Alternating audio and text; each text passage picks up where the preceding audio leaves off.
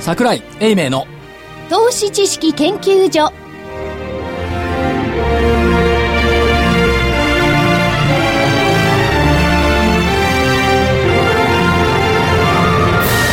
皆さんこんにちはこんにちはこんにちは桜井英明の投資知識研究所の時間ですスタジオには桜井英明所長こんにちは正木昭夫隊長こんにちは。福井主任研究員こんにちはそして新人研究員の加藤真理子でお送りしますさあ日経平均今日の大引け、えー100円90銭高の9000飛び55円20銭100円90銭高の9000飛び55円20銭でした。えー出来高が概算で15億9200万株、売買代金が概算で9698億円でした。おはい。それ高値引けですかではないですね。微妙にあそううん、2時59分まあがほぼ高高値値そうですね。ほぼ高2値円安いところで57円がありました。うんはい。午前中ちょぼちょぼだったんですけどね。うん。午後から急にまはた、いね、為替でしょうかね。でっかもしれないです。為ね替どのくらいなんですか、カルさ大ん。体1ドル80円にも乗ってますね。10銭。おーユーロはユーロが104円台あですあ、これもありますね、きっとね。ね。ね、提供してるんまあでしょうね。全引けにかけて為替が円安方向に向いてきたそれを交換して格好で5場から高いとはい。いった影響でしょうかなねるほどね。うん。ということなんですけれども、はいお所長、はいそいのかが他なさいはまし、たどうしたんですかいやー地球と格闘しちゃいましてねああ、いつもは土日に地球と格闘してるんです、そうですね。ただこれ芝なんですよいつも、はい、はい、はい。土日はね、昨日は今回ねコンクリートの坂道と格闘していやー顔が腫れててですねね、なかなか、なかなか男前にますますならないラジオは登場できると、ね。はい。人様の前には出られないとあいや、でも、所長、所長の場合には、あの、顔じゃないですから、内容ですから、そうで話す、の。そうです。なるほどあ、はい。頭の中は大丈夫なんですね。頭脳みそ大丈夫あ、よかったよかったよかった。あよかったね。全然気になさらないで、い人や々ーのよ前くわかりに。ましたよ脳みそが重たいんだなということが特に重いんですかね。いやー人並みだと思いますかあ、ら、そうですか。はでい結構はね、い所長は悲惨な顔にはなっているんですが、元気。元気ですね。ね、今日の日経平均も100円高と。はい元気ですねまああ、それなりの背景は、あーね、今、所長、これからねもあったんですけれども、何なんだって感じはしないたでもだですね。どうですか今日の日経の馬強欄なんか見ていると、はい日本株の打たれ強さを指摘する声もあった、おう日本株がね、打たれ強いって言ったって、もう20年も打たれてなかった。今更打たれ強いと言われてもいかがなものかと。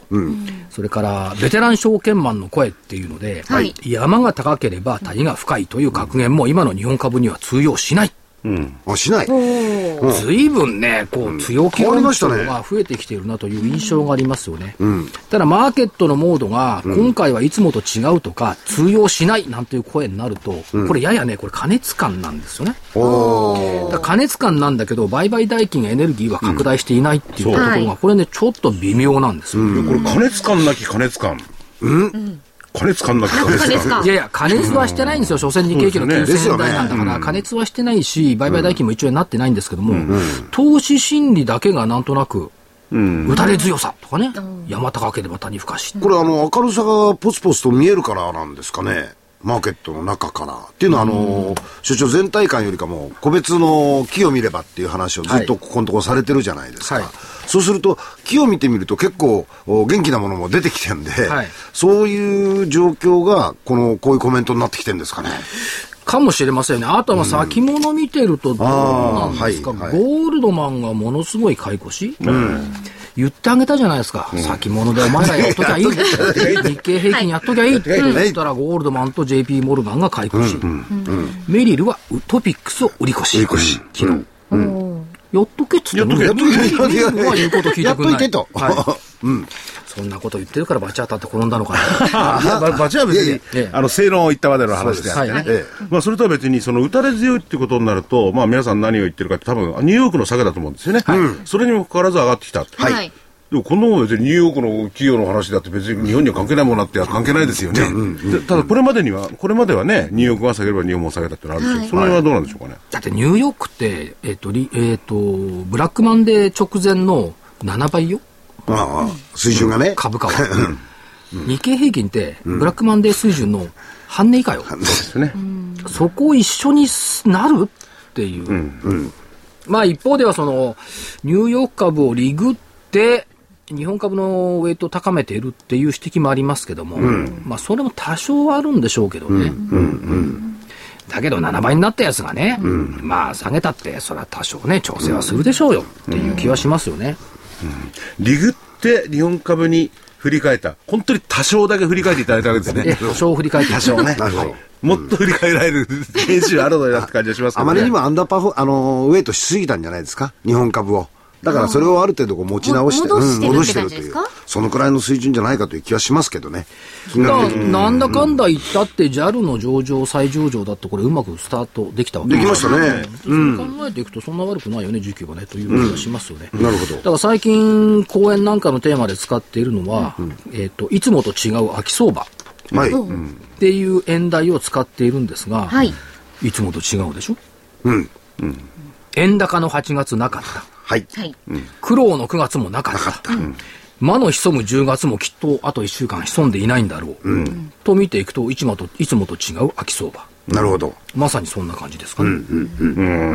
なるほど。でも、9月の頃は、みんな、あの、こう、どちらかというと、ベアな見方をしてたじゃないですか。いや、9月も陰線だとか。うん、所長、その中で陽線だ、陽線だっつってましたけどね。孤軍奮闘してました。孤軍奮闘してましたね。結局は円高ならなかった。ならなかった。っていうか、円安トレンドに来ましたよね。、ねはい、うん苦労はほとんど伴わなかった。うん、魔物は空っぽの秋を迎えた。うん。そんなことじゃないですかね。うん。うん、うん、そうすると、ある程度この第4クォーターのところはいいマーケット環境が続くと。うん。で、今年のだから秋の気配は冬が来る前に、うん、どっかで聞いた、聞いた、セリフだな。冬が来る前に人儲け。秋の気配で人儲け。これね、あのー、コメントがありましたよ。はい、えー、ハンズ・ザ・ターキーでしたっけあの、要するに、あの、感謝祭の時に、七面鳥ですよね、ターキー。で、セルイン・メイでしょ。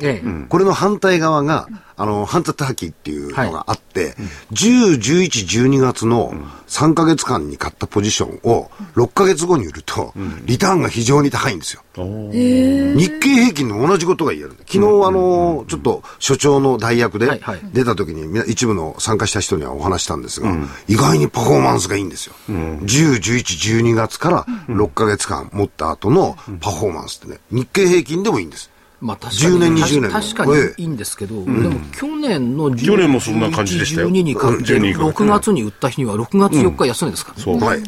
去年はね。あ、去年ね。だからまあ3月、4月がいいんでしょうね、本当はね。まあ3そのアノマリからいくとね。でも確かに、あの、いいタイミングになってきたんだなと、過去はね。そうです。なってるし。うん、まあ、需給的なもので年末に対してその節税のための売り物とかね、うんはい、 ファンドの決算の売り物とか出てきますから、そういう時期にもちょうどなってきてるといったところだとは思いますけどね。うんうんうんうんでもそのね、まあ元に戻ると、この、お強気相場っていうんですかね。はい。それが本物かどうか、ね、なんか難しいところですよね。うん、ただ今日の日経一面で見ていて、はい、これまあ品種違うかもしれないんですけど、中国のレアアースの最大手の工場が生産を停止した。はいうん、ですね。これね、もともとは中国側が対日輸出をやめたんです。うん、そうです。そしたら日本は代替品開発を進めていらないよ。うんうん、需要激減。うん、このオセロのような白 黒、ドンというこのひっくり返り。うんこのしなやかさとしたたかさとはなかなか日本の民間企業も頑張ってるじゃないいいですね。いう気がしますよね。ことの良し悪しは別にしてね。うん。だからそういったところが感じられ始めたのかなという気がしますよね。はい。ね、まだレアアースとかその辺に関してはね、都市鉱山が日本にはすごくありますからね。そうですね。それを開発って言いますかね、うん、えー、回せるようになれば、そういう輸入もいらないなんていう日が本当に来るかもしれないですね。可能性はありますよね。ただどうしよう、マーケット見ていると、最近ね、カタカナあんまり使わないようにやってるんですけどね、はい、電脳仮想空間の雲関連銘柄。えそう言われるとよくわかる。クラウドでしょクラウド。医療医療新規分野関連銘柄。バイオテクノロジー。はい。これも、次はこう日本で復興関連。はい。はいこういう銘柄群、個別銘柄ってやっぱ強いなと。うん。その、さっきの日本語、所長、いいですね、それ。いや、だからね、横文字使わないで株式説明するって結構難しいし、電脳仮想空間の雲と言われても分かんないですよね。分かんないです。うん。でもまあ、クラウド。はい。でも、クラウドって言われてもよく分かんないじゃん。はい。そしたら、電脳仮想空間の、派生部分や銘柄とかね。はい、はい。なってくるのすごく長くなりますねでもこの電脳仮想空間っていうのはこれいいけるような気がする、うん、いや、うん、でもそれでねあのそれを何に使うかであって、はい、そのものからは大したあれですよね波及効果ってのはないですよねうん、クラウドからはね、うんクラウドからね確かにない,、そうでなすいんだけども、まあ、あの企業がね、コストダウンにつながる、はいダウンにつながるとコストダウンにつながるから、それを取り扱っている銘柄群は受注が増えて利益は上がると。まあ、裏腹ではあるんですけども、はいでも確かに情報修正してきてる銘柄群見るとね、まあ、例えばコムチャとかね、ええはいシステムインテグレーターだとかね、こういうのはい情報修正してきてるわけだから、やっぱり実際問題として受注と業業績がリンクしてるよねっていう気はしますよね。あとは、えっ、と、医療新規分野関連ですか。はい。メディ、メディカルの方のね。これは、正木さんにちょっと、あの、昨日やった企業研究会のお話を、はいあの受ーけてね、もらえれば昨日嬉しはいな。何が企業研究会に、どこの企業が出てあきたんですかのーえーカイオムバイオサイエンスあの、ーあのーえー9月の初めに、はいこの番組に来ていただいたじゃないですか、はいゲストで。藤原社長。藤原社長にお願いをしてですね、企業研究会をやりましょうということで、実施させてもらったんですよ。言葉も4583でしたっけね。四月さん。横橋さん、そう、それでまねだです、えー昨日はですね、えー私たちがやって、初めてですよ。満席。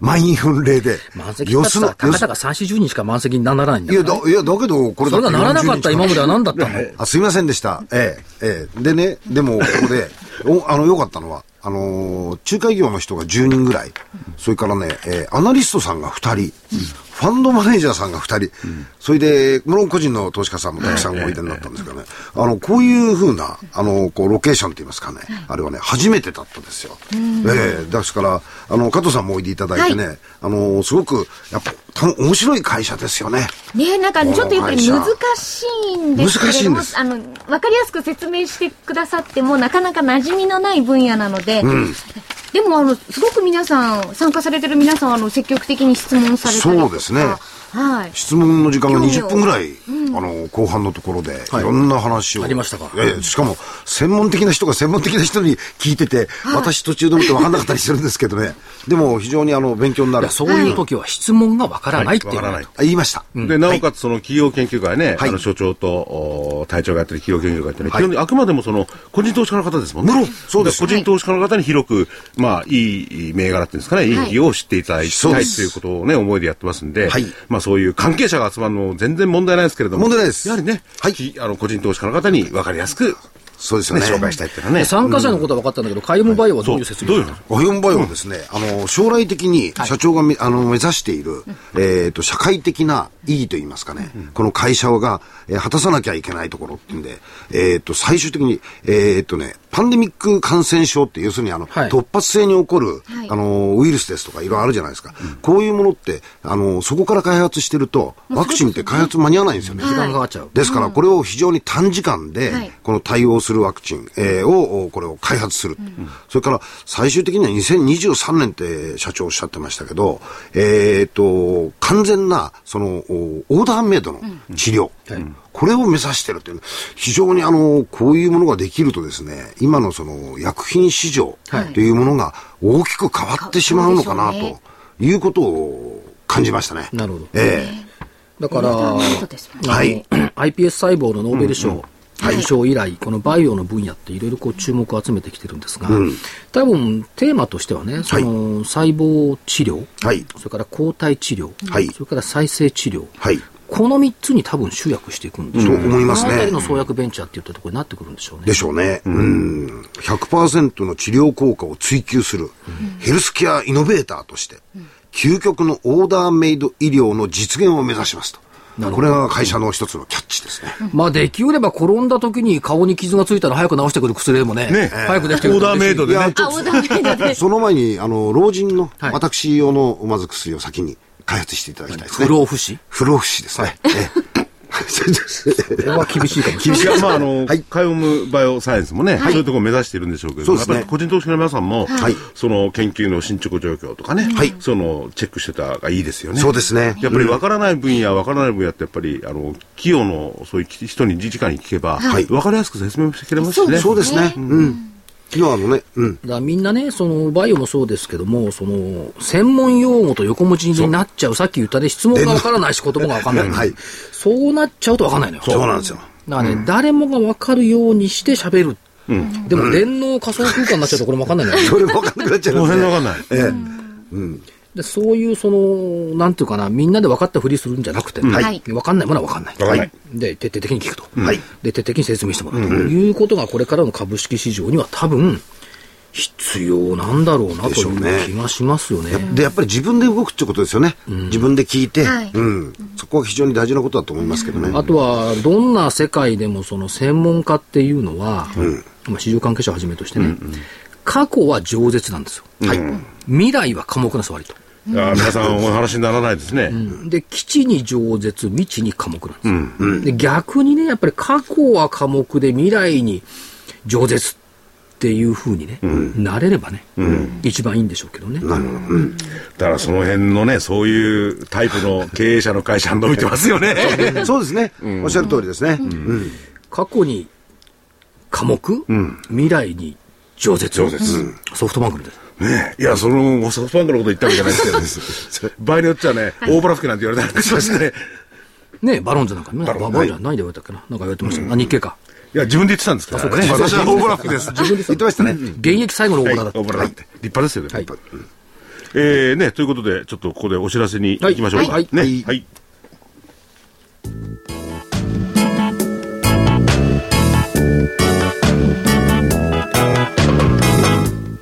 ここでラジオ日経の好評 DVD のお知らせです桜井英明の投資知識研究所 DVD は毎月投資に必要な知識や実際の投資に役立つノウハウをお届けしていますこの DVD は毎月テーマを選び桜井さん自身が実践で学んだ投資に勝てそうなノウハウや内外の投資家の動向さらにアノマリーなどに関しても丁寧に説明しています桜井英明の投資知識研究所 DVD1 本のお値段は8400円送料500円をいただきますまた徳間書店の大岩川源太さんの投資カレンダー実践塾 DVD も毎月発行しています来たる月の投資戦略をどうすればいいか投資カレンダーに基づいて大岩川源太さんが分かりやすく解説します投資カレンダー実践塾 DVD お値段は1本7350円送料は500円です桜井さんの DVD 源太さんの DVD お求めは東京03-3583-8300 03-3583-8300ラジオ日経事業部までさて、はい、あのね個人投資家がやっぱりすごいなと思ったのが、はいはい、えっ、と10月の第2週だから9日から12日の間の、はい、投資主体別動向先々週ですよね。はい個人投資家、現物で256億円、うん、信用で543億円の買い越し。、買い越し。うん合わせると約800億円ですよ。うん、はい。で、この間、信託銀行は88億円の買い越し。海外投資家240億円の売り越し。自己売買1300飛び3億円の売り越し。さあ、ということは、買い方個人投資家と信託銀行、売り方海外投資家と自己売、という中で、えーと、と当時から比べると日経平均株価は500円以上上がりました、うん、トピックスは40ポイント近く上がりました、うん、はい、どっちが相場うまいでしょうかそれはもう火を見れる明らか個人投資家の皆さんですよね、でしょ、うん、で時々ね株が下がるときに個人の信用の買い越しが増えてきちゃったんでこれが重荷になるんですよっていう人もいるんですけども、圧倒的に回転が効いてきた、それ言えますねね、、うん効いてきてますよね、はい、だから逆に言うと圧倒的に株ベタの海外投資家、うん、器用に投資に立ち回った個人投資家、うん、器用でしたよね、はい、 所詮機関投資家は相場が下手なサラリーマンの集団、うん、そんなこと言ってるまた転げる。また転げるよ。で、特に自己倍の下手さ 加減。はい。 1300億円売り越しよ。うん。うん、だからこれやっぱりね、個人投資家さんのはやっぱりこうプライド持った方がいいですよね。我々はうまいんだ。うん。で、信用で株価が下がってきた時に信用残が増えると、ああ、また増えちゃいましたねって言われても関係ない、、うんって言ったところでいいんじゃないですかね。うんで、下げの原因としては、 海外投資家自己買い、生損保、都銀、地銀、投資が売ったから下がったんだ。うん、へったくそって言っていい なるほど、なるほど。だから、買い場を提供してくれるのは、この人たちなんじゃないの。うん、ところがね、はい、市場関係者の多くの解釈っていうのは、これ主役とね、脇役が逆転していて、海外投資家とか自己生損保と現地銀投信っていうのは主役と思ってるけども、相場形成における主役とか個人投資家じゃないですか。という気がするんですけど、いかがなもんでございますなるほど。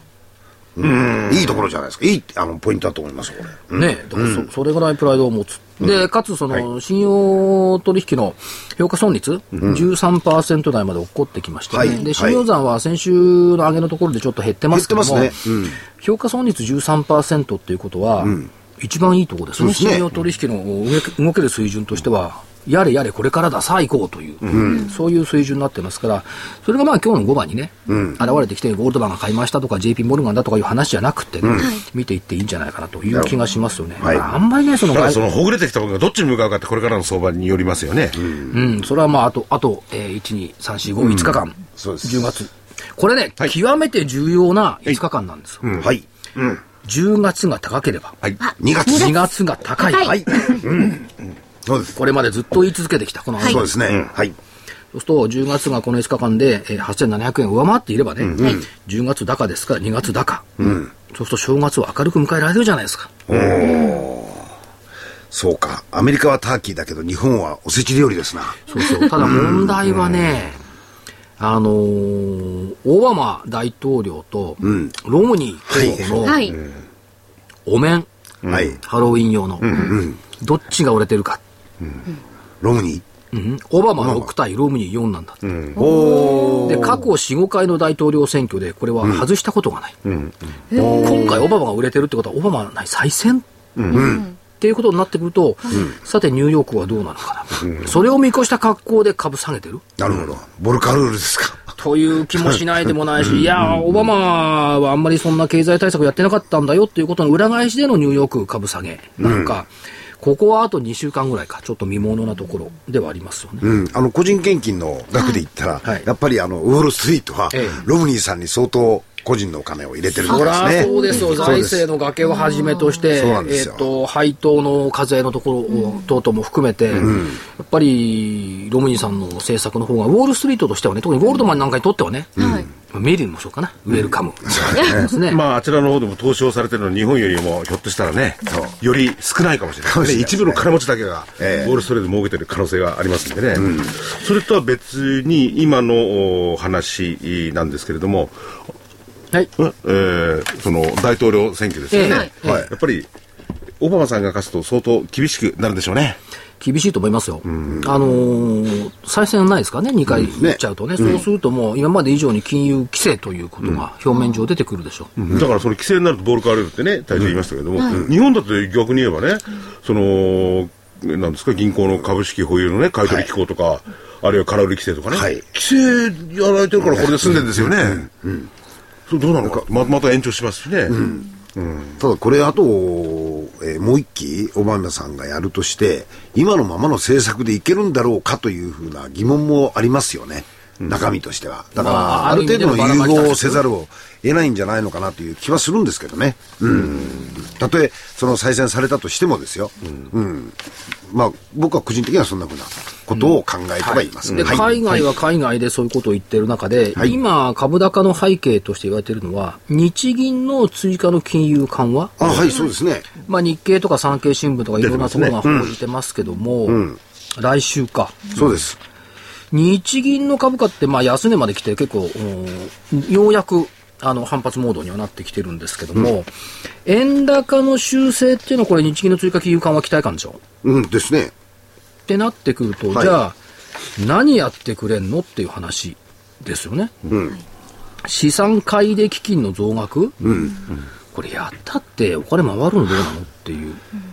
ここが結構,、結構微妙、それからリスク資産、社債 ETFJD との買い出金額100兆円にする、これも、これはやってほしいですね。はい。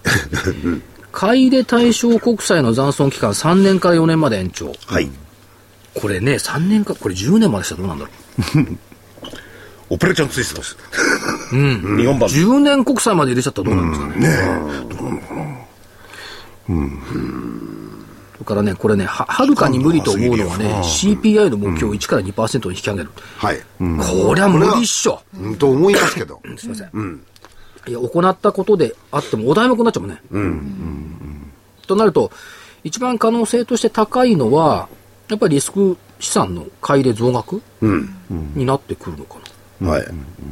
でもこれ、所長のコメントにもありましたけど、これあまりやっていくと、金利が1%上昇したら、はいその銀行信金の損失、はいそれが8兆円とか9兆円になるんですか、えーその話題はですね、え日銀自体が試算してるんですけども、ですよね金利が1%上昇する、まあ、これ10年国債利回りですね、銀行と新金の損失が8兆3000億円、2%上昇した方、これ16兆なんですよ。そうです。で、貸出先の乏しい地銀、新金は償還までの期間が長い国債への投資を増やしている、金利変動に伴うリスクは増大。はい。金利の上昇は金融機関の評価損につながる、これね、だけどね、もう何年やってます、これ。 20年。 20年以上これやってると思うんですけども、はいだからそれだけ リスクっていうのが分かっている割には、依然として国債に依存している経営体質の方が異常なんですよね。だから、金利上昇すると金融機関の損が拡大するよっていうことが問題なんじゃなくて、債券の売買、トレーディング益に依存した経営体質のこっちの方が問題なんですはい。はい。まあ、あの、他でどこで稼いでるかといえば、このところずっとね、銀行はね、その、債券売買で儲けてんでやってね、なかなか玉としてはいい玉ですから、離せないでしょうからね。預金の金利が0.03でしょどうにもなんですよね。それで、企業へのそのプライムレートっていうんですか、有料企業でも3%前後じゃないですか。うんはいそうすると、このスプレッドだけでも、にあのに3%弱あるわけですよ。でしょ、そそれをね、そうだけども0.7%かそうですよ0.8%の10年国債で運用したがる、その、そこがよくわかんないよね。ねまあ安全資産ということなんでしょうけどね。だからどっかでこの疾病会社やっぱ来ざるを得ないはい。ですよね。いや、だからそれこそアメリカにしろどこにしろ金融緩和やってる国ってのは、いずれその疾病化してきますよね。そうですね経済的にはね。そうですそうですとてつもないね、あれになるかもしれない。恐れありますよね。あとね、その、結構表現した人がいて、表現したっていうかね、あ の、榊原さん、あ、そうですか。はい。青山学院大学教授、えー元財務元財務官。はい。本出されたでしょ。はい。本出して、その中で、円高悪くないよっていう見出しだけ見てるとね、うん。論調に変わってきちゃったんです今までは円高だ円高だ大変だって言ってた、だから今今私が財務官なら為替介入しないっなるほど。っていう論調に変わってきたっていうこれまあ極端から極端に動いてきてるとは思うんですけども、意外とだから円安への警戒感っていう部分が、まあ、学者さん学者さんなのかな、まあ、官僚の中にもね、多少出てきたということの裏返しなのかなという気がします先週所長が言った経済学者の云々なんて、あのオチじゃないんでしょうね、まさか。あれここで言いましたっけ経済学者言いましたよ、経済学者ね。あのうちじゃなくてあのオチじゃないですか。だって榊原さん経済学者じゃないいや、でも大学に今いるじゃないですそうかか。青山学院大学院そうです。教授、でも私もあの青山大学大学院では、ね年に1回講演やってますからね、はいえー今年も12月にやりますけど、はい、僕も年に一回、青一緒に行きます山大学には歩きに行きますんでね。歩き に。ちょうどイチョウ並木さんのイチョウ並木とねクリスマスの頃がねそう綺麗ですからあー今銀杏になりますからねはい。いいですね。 11月のあ12月の21日だったかなほら、おーじゃあまさまにさクリしスくそマのス時期でしょ前じゃないですか。おじおー。しかも時間が確かに大学院ったら夜からだからですよえっ、ね。とね7時ぐらいからね、ゃあイルミネーションが綺麗じゃないですか。でも冬休みなんじゃないのもうあ大学はそうでしそょっか。そうですね。うんうんうん。ですよねで。も街行く人々が、それこそ青山とか表参道とか。いいですねね。雰囲気があって。歳末の青山でなるほど。生臭 いマーケットの話を1時間30分なあの暗いから転ばないでしてくいや、ださといこね。あ大丈ろでね、今の、夫ですさか榊原さんの話に戻ってね。はいはいえっと、榊原さんはそういう転換したと。はいうん結構、あのー、それはそれで、中小企業の皆さんとかそういう方にとっては厳しいですよね。うん、厳しいところがあるのと、ただ、下請うけとか零細。んあの円高がね、円高が厳しいって言うんですけど、だからね、円高で厳しいって、中堅・中小企業さん含めてもどう、日本の国内全体の5割、個人生活は全く厳しくないわけですよそうそうなんですよね。で、まあ、あの、坂上さんの本も中身読んでないからね、一概には言えないけど、見出ししか読んでないんですけども、だから、ちょっとずつそういう異論が出てきたっていうところの、一方的なその円高警戒論ばっかりじゃないよね、って言ったところは、まあ今日80円台ドル円そうのですね方もう一回乗っかってきてますけども、その背景にも多少なってくるのかなという気もしないでもだないからある企業のね、あの、トップの方の話を聞いてたら、うち円高でも関係ないもんって。もうすでに海外でしちゃってるもん海と外転いうあ見方はね、まあそういう大きな企業ですよね、なあるほるどっていうのはありますいよや、ね。ただそれはね、あの、自動車部品の会社なんかもそうで、地産地消だから、はい現地で仕入れて現地で売るから、あの管理会計上以外は、為替の影響ないんだよね、っていうところは増えてきてるもん。やっぱりこれ、あの、出だしのしなやかさを日本の企業が持ってきたってことですか、うんしなやかさとしたたかさかなベアーズのね、はいうん。頼もしいですね。うん。こういうのが、まあ、株式市場に来て、えーだからね、そういう時に社長がいつも言ってる、円高が多いに結構じゃないか。はいねそれを、えー背景に、海外に投資をバンバンやるとかね、はもいっとね、まあ、投資に行った人いますよ、孫ね孫さんとかね。ドカーン言いましたねい。ろいろ買いに行ってますけど。まあそれではもね、別いにろいねろ買いに行ったんだけど、これ、はいバロンズか、今週の。面白いんですよね。あのね、これバロンズ今週号、えっと、通信株の売り時を見極めるっていうコラムがあるのよ。おーもうほいでね、えーっと、第4四半期は、えーっと、携帯電話会社ね、クリスマス休暇などで家族同士の通話が増えるほか、携帯電話のクリスマスプレゼントで契約の伸びが期待できると。はいえー11月の大統領選挙で共和党が勝利すれば、配当に対する税率は約15%の低水準に据え置かれる。連邦規制も緩和される見込みがある。ということであれば、ここは株が高くなったところで、通信などディフェンシブ株を売り抜けて、はい。利益を確定するべきだっていう論調になってるのね。おー。そこへこう向かっていったのがソフトバンクがスプリント買いに行った。この構図、どう見るか、あと半年ぐらい。ね。タイミングでですか。どっちが正解なんだろう 正解だったのか。うんなるほど。いやこれはあの一部のね、その市場関係者のコメントだから、全体的にこういうことではないと思いますが、まあ、実際その、えーダウ・ジョーンズの記者かな、はい書いてるんで、ちょっと見ものですね、通信株の、えー、と売り時を見極めるっていうのと、今、通信株を買いに行った会社との、この先行きの差、まあ、たまたまバランスの記事から見るとね、そういうことも出てるなといったところですよね。なるほど。できれば、でもね、あの、勝ってほしいですよね、孫さんまあそうですよはいね。そうであす。の売り売り抜けたそのアメリカの資本じゃなくて、買いに行って買った日本の資本という構図の方が望ましいとは思いますよね。まあ細かいことはわからないですけど、あのプスプリントなんてねすでに赤字でしたからね。はいそうそうもう売り抜けられて後だったかもしれない。いいところに買いに行ったのかもしれないですよね。でもこの間、あの、孫さんの、あの、テレビに出てる時のを見たら、結構明るいですね。明るいですよね明るいですね。非常に経営者はあれじゃなきゃダメだと思いますね。あとね、これみ、ベライゾンってあるじゃない携帯部門、ベライゾンコミュニケーションズの携帯電話部門の第三四半期新規契約件数150万件。ただ、新規契約はほとんど同業他社から奪ったもの。業界全体が拡大しているわけじゃないと。ただ、携帯電話しか利用しない世帯の比率は過去5年間で11%から32%に急上昇。若者を見てたらみんなそうですもんね。家の電話ないですもんね。あ、ないですね。これもまた現実ではあるんですよですね。それとね、あの、まあ、ソフトバンクのことでいくと興味深いのはね、ドコモでう、ドコモに移る若者が今増えてる印象があるんですよ。ほー。なるほど。どこも絵ですかドコモ、え、え。っていうことはね、えっ、 と、アップルの iPhone を今までソフトバンクで2年間、iPhone4 を2年間縛りで持ってました。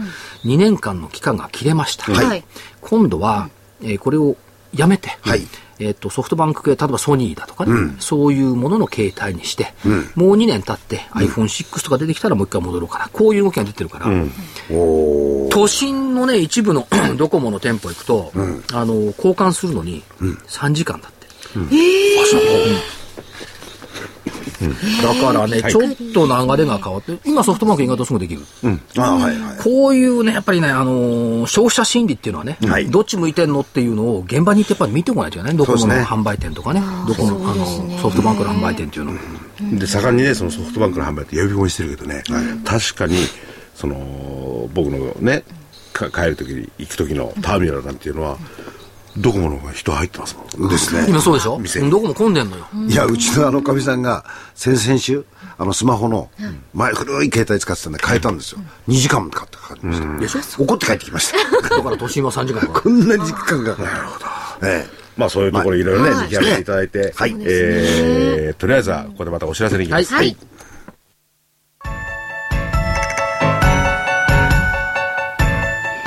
東京大学と東京女子医大の研究成果を生かし先端医薬品開発のナノキャリアが作り出した新しいタイプの美容液エクラフチュール W をラジオ日経がお届けしますあなたのお肌を潤いあふれる透明な素肌にナノキャリアの美容液エエクラフチュール W はこれまでの美容液とはブライトニング成分のお肌へのとどまり方が違いますビタミン E などのブライトニング成分を隅々まで届け作用を長く保ちます溶け込む実感透き通るお肌広がる潤いをあなたに無着色無香料アルコールフリーのエクラフチュール W はお使いになる機械を選びませんエクラフチュール W のお値段は13,650円送料代引き手数料は500円です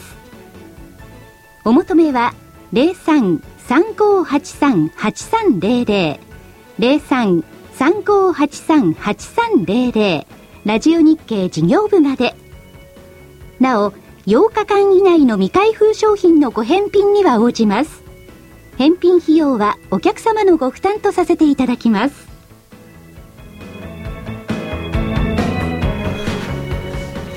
それではスケジュールをお願いします、まあ、その前に先週の見通しは確か下が8517円の上が9200円、はい、ということでしたから、はい、えー、ブレイクせずにそのまま入ったということですね。はい、で、スケジュールからいきますと、はい、土曜日、20あ、明日があるのか、26日金曜日、はい、アメリカ7、9月の GDP 発表、はいうん、夜の9時半かな、これ、日本時間の。はい、それから、マイクロソフトの Windows8 の発売、はい、新型タブレット Surface もこれが笑っちゃうね。日本を除く米、英、中など8カ国で販売。日本除かれちゃうんですか、ええ、残念ながら。うん、それから、まあ、そんなにね、Windows8 は盛り上がってないから、うん、まあ、あんまりそんな話題にはならないと思います。個人の方々が買う部分が少しあるかなと、うん、いったところですね。それ、これ結構今週、お休みところですよね。マレーシア、シンガポール、インドネシア、トルコ、お休み。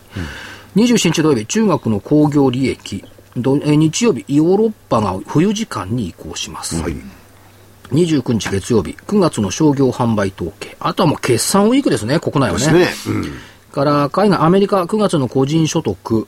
うん、30日火曜日、9月の失業率、鉱工業生産、うん、日銀金融政策決定会合、はい、日銀展望レポート、はい、日銀白川総裁会見。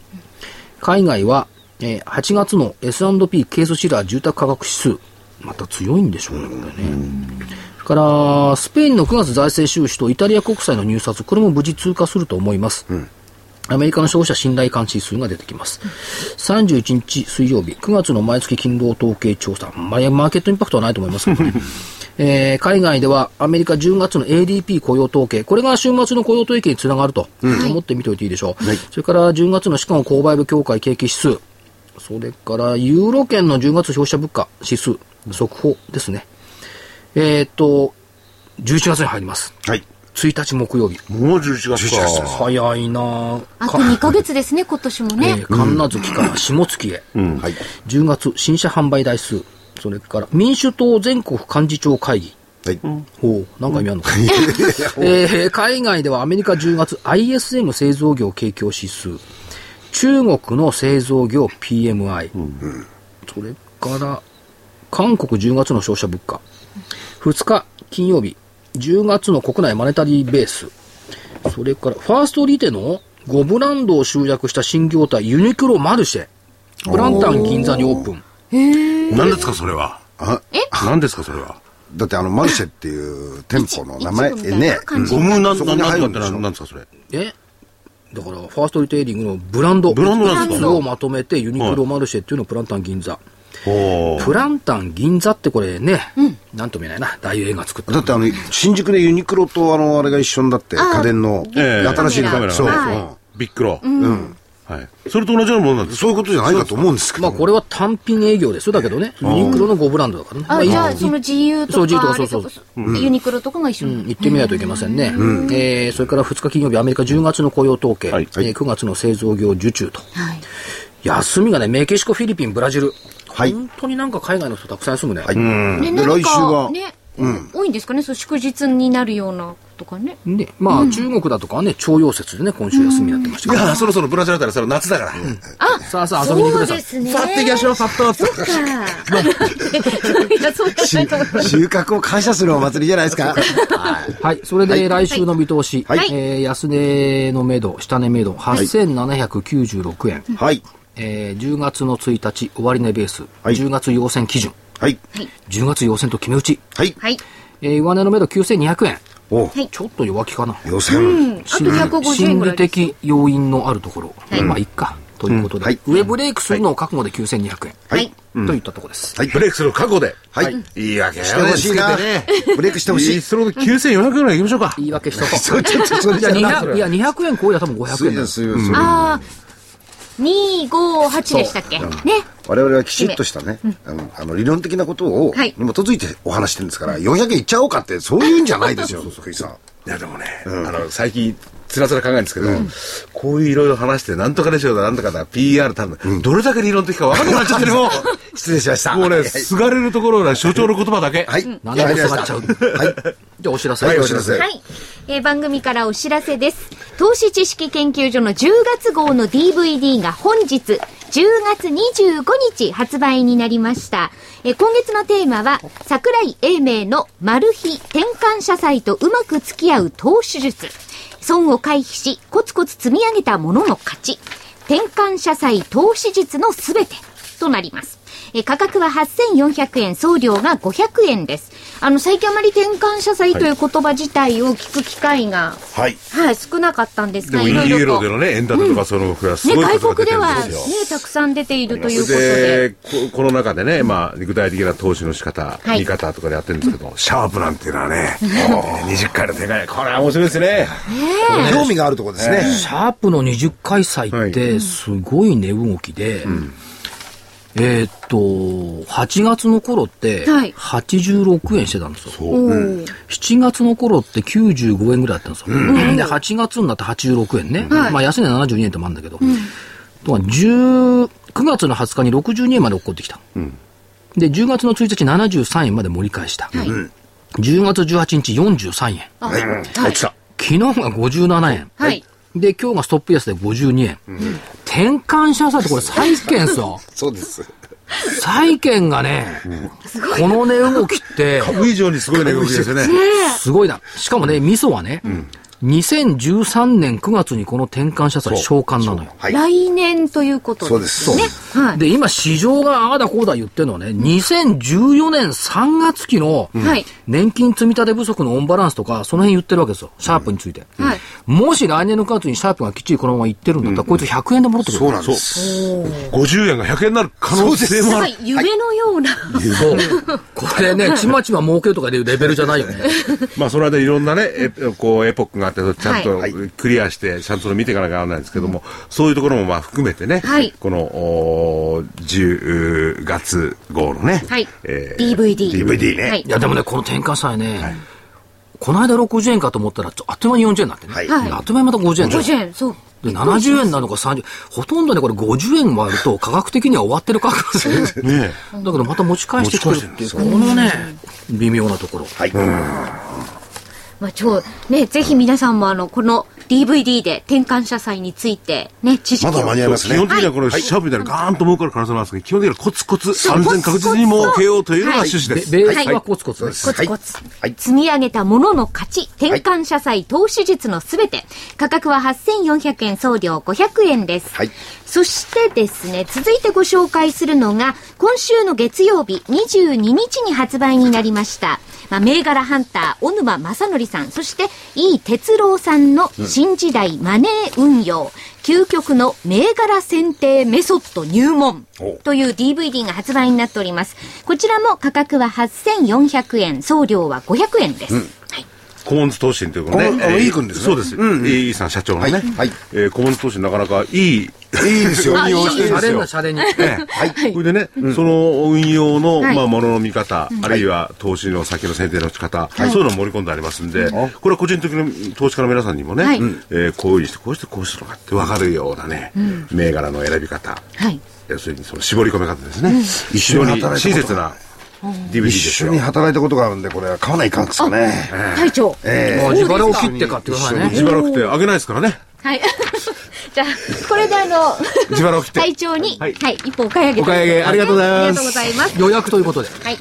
そして、えー明日になりますが、えー10月の26日金曜日には、桜井泉の銘柄バトルロワイヤルの DVD も発売になります。こちらも価格は8400円、送料500円です。なんか大変多くの銘柄を。取取り上げていると1回目の9月号がですね、えええー20銘柄、その後の先先月号が24銘柄、はい今回はね、40銘柄でございます、まあ、もちろんね、それはね、あのーちょっとコメントしたのも含めてですよね。はいはいだから、まあ、じっくりその40銘柄からまた皆さんに選んでいただくということなんですけれども、えー所長のですね、ファンダメンタルズは、なおかつ足でこう稼ぐね、稼い情だ報加速を、銘そ柄れですねと、えー、なんですかね、忍者も何もなく、チャーあトだけ泉さんね、の見るね、はいそのひ見たすら方。紙テ芝居クをニ見カルで。それがね、ズバズバこう切り合いますんでね、新しいその視点から銘柄選びがこの DVD でできると思います。いい参考になりでます結構ね。ね、これに上げてる銘、あの、DVD の中で上げてる銘柄、はい上がってるのもあるんですよね。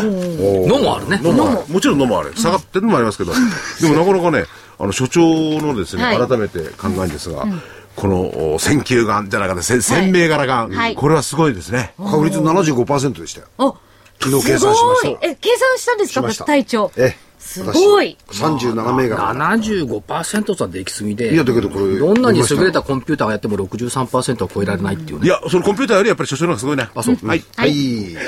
えおも、お問い合わせ、お申し込みは、03-3583-8300、03-3583-8300、ラジオ日経事業部までお願いいたします。お電話は月曜日から金曜日の平日午前10時から午後5時30分まで受け付けております。そして明日の桜井泉の銘柄バトルロワイヤルは、え午後3時10分から4時までの放送です。ぜひお聞きください。これから収録するんですけどね、明日の分は収録でやってて、はい、はい、まあ、しかし、あの、が顔面作家賞でもちゃんと放送ができた。いや、立派ですよ。かったです。それからこれから収録もある。はってでも行きますって言って、おお断ってしたんですよ。はいはってこれで気持ち悪くやめてくれ。はってでも行きますって言ってちゃんと来れた。昨日来られた方も心配してましたからそう、ね。皆さん、投資家の皆さんもね。これで安心してはられると思います。じゃあい最後。元気な声を聞いて。あ、まだ時間あるか。ありますよ。ちょっとね、今ね、多分投資主任ってこんなじゃないのって思うのが、はいうん替え歌ね、はい。はい。新しい朝が来た。うん。聞いで、たこなとんかない聞いたことあります。新しいです かあ、そうそうそう、そそうっちがいけないですよね。新しい朝が来た。はいあいつもほら NHK の朝6時半からやってるやつはい。はい。希望の朝だ。はい。喜びにパソコン開け。相場を仰げ。はい。買い物の声に。健やかな株価。はい。この、香る板をし眺めよ。それ、123。はい。 2番。はい。2番。新しい材料のもと、輝く株価、爽やかに高値伸ばせ、業績踏みしめよ、買い物とともに、健やかな株価、この広い兜町に伸びろよ、それ、123。これ、犬の散歩の時にこれ毎朝聞いてるんですけど、これは替え歌歌わないといけないですね、明日かそうらそう、。犬の散歩の時これ、え、に、まだやってるんですか僕は小学校の時歌ってましたよ、これ。だから、歌で私しょも毎、あの、ね毎朝、だってラジオ体操の前これですもん。あ、そうそうですそう夏です。休みなんか歌ってましたね。ね夏休でみしょこのか香る板を眺めよ。その、健やかな株価っていうとこもいいですね。ね。だから今日の投資心理にぴったりでしょ、もう高値水準でのはい。引け。はい。これを、新しい朝が続くのかどうかはただわからない。いやでもね新しい朝来ますから。今ね、あの、あ朝が楽しみっていうより、最近ほら、なんか5番が楽しみじゃないごめんなさい。 5番そうですね強い日が多いですね。 5番から誰出てくんのみたいな。そうです。だから、投資はね、5番の動きを見てからはい、やってもいいかもしれませんねで。もこの5番動きが良くなるっていうのはいいですよね。マーケットのだなかんらか、尻すぼみよりいいですよね。主体がニューヨークとか海外じゃなくて、主体が東京っていうね、やっぱり主人公はオイラじゃないかっていう、やっぱりね。これが出てきたような気がしますよね。でも、稼げるうちに稼いでいた方がいいです ね。あ、そう。いや、本当に。そうです。 7月安かったから12月安ってあの周りもありますから、はい。そう。みんな稼げるうちに稼いぐ。や、でも10月高くて2月が高いことを願いたいです。そうですね。はいうん。さあ今週はスタジオから櫻井英明所長正木昭夫隊長、福井主任研究員そして新人研究員の加藤真理子でお送りしましたそれでは皆さんまた来週さようなら